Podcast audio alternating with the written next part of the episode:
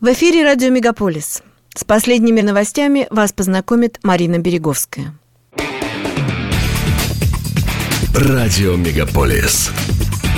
Канадские новости. Мегаполис. 17 мая во вторник наследный принц Чарльз и его супруга Камила герцогиня Корнуэльская прибыли в Ньюфаундленд. Во время визита принц обсудит с канадскими властями два вопроса, по которым он считается экспертом, а именно тему климатических изменений и тему, связанную с отношением с коренными народами. Визит проходит в не самые простые для английской короны времена.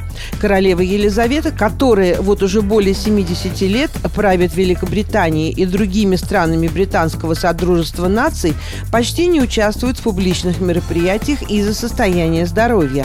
Как правило, на официальных церемониях ее замещает наследник принц Чарльз, который на прошлой неделе впервые прочел тронную речь от имени королевы на открытии очередной сессии британского парламента. В Монреале тысячи человек приняли участие в субботней манифестации протеста против языкового закона 96. Демонстранты прошли по центральным улицам города с плакатами, на которых были начертаны лозунги «Квебек для всех, нет закона 96», «Мы свободны и без закона 96», «Долой дискриминацию» и другие. На митинге, который состоялся перед колледжем Даусон в полдень, выступили активисты обществ, против нового языкового закона. Все они резко осуждали новые требования, ужесточающие отношение к английскому языку, установление квот для англоязычных студентов, требования обязательных курсов французского языка в англофонных колледжах и так далее. В многочисленной демонстрации приняли участие в основном англоязычные студенты.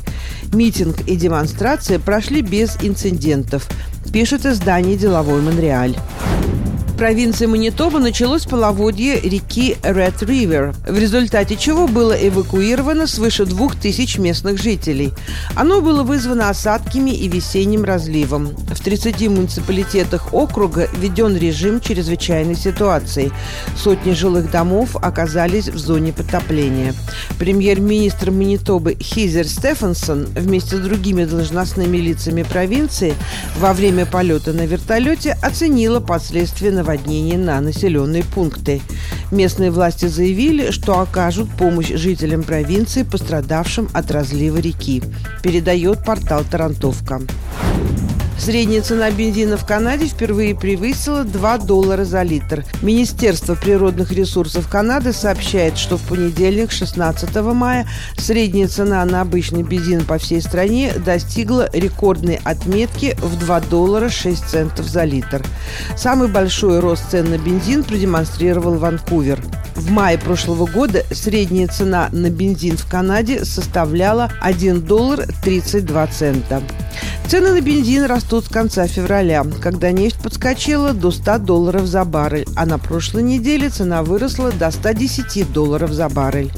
Цены также росли в последнее время, поскольку восстановление экономики и начало туристического сезона привели к высокому спросу на бензин, для удовлетворения которого у нефтеперерабатывающих предприятий не хватает мощностей. В Канаде федеральное и провинциальные правительства имеют возможность снизить для предприятий и потребителей акцизу на продажу или налоги на выбросы углерода. Например, Британская Колумбия предлагает единовременную скидку, а в Онтарио обещано снижение налогов.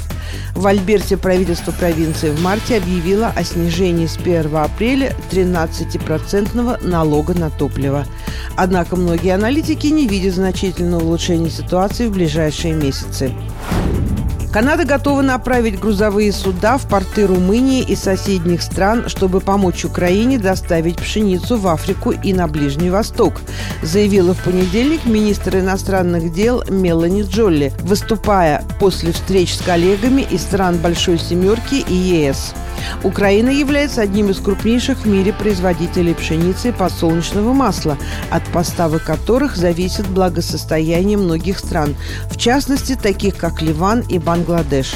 Джоли сообщила, что министр сельского хозяйства Канады Мари Клод Бибо приняла участие во встрече министров сельского хозяйства стран Большой Семерки для разработки планов по поставкам украинской пшеницы. Брейди Робертсон, насмерть сбивший в Брамтоне женщину и ее троих маленьких дочерей, приговорен к 17 годам тюремного заключения, постановил судья в понедельник. В этот срок включены 34 месяца предварительного заключения, то есть Брейди Робертсону зачтут 2 года и 10 месяцев отбывания наказания. Прокуроры просили приговорить 21-летнего Робертсона к 23 годам лишения свободы. 18 июня 2020 года полиция преследовала автомобиль «Инфинити», когда он врезался во внедорожник 37-летней Каролины Чиасула в регионе Пил. По словам следователей, в момент аварии Робертсон ехал со скоростью 152 км в час. Он управлял автомобилем, находясь в состоянии наркотического опьянения. Этим летом День Канады впервые за три года будет проводиться в полноценном формате. Однако основные мероприятия пройдут не на парламентском холме. В этом году главная сцена для Канады будет находиться в парке Ле Бретон Флетс к западу от центра Оттавы. Об этом сообщили в Министерстве наследия Канады.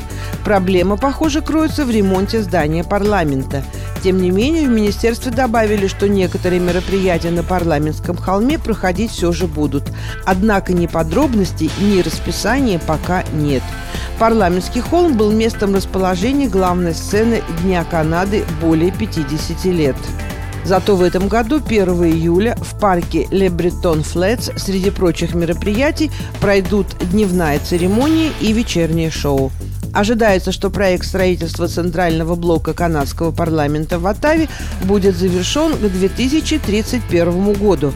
Проект стоимостью 5 миллиардов долларов является крупнейшим и самым сложным проектом реставрации в истории страны. Это были канадские новости на радио Мегаполис Торонто, которые для вас провела Марина Береговская. Не переключайтесь.